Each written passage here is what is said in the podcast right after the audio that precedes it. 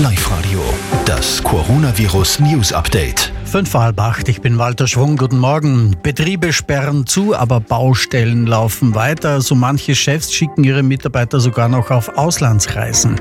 Gewerkschaften appellieren an die Vernunft, derartige Aufträge einzustellen. Tirol steht unter Quarantäne. Bürger dürfen ihre Gemeinden nicht mehr verlassen. Sie müssen im Ort einkaufen. Das gilt vorerst bis 5. April. Und Reha-Kliniken und Kuranstalten im Land werden ab heute Mittag geschlossen. Auch Thermenbesuche sind nicht mehr möglich. Und wir schauen gleich weiter.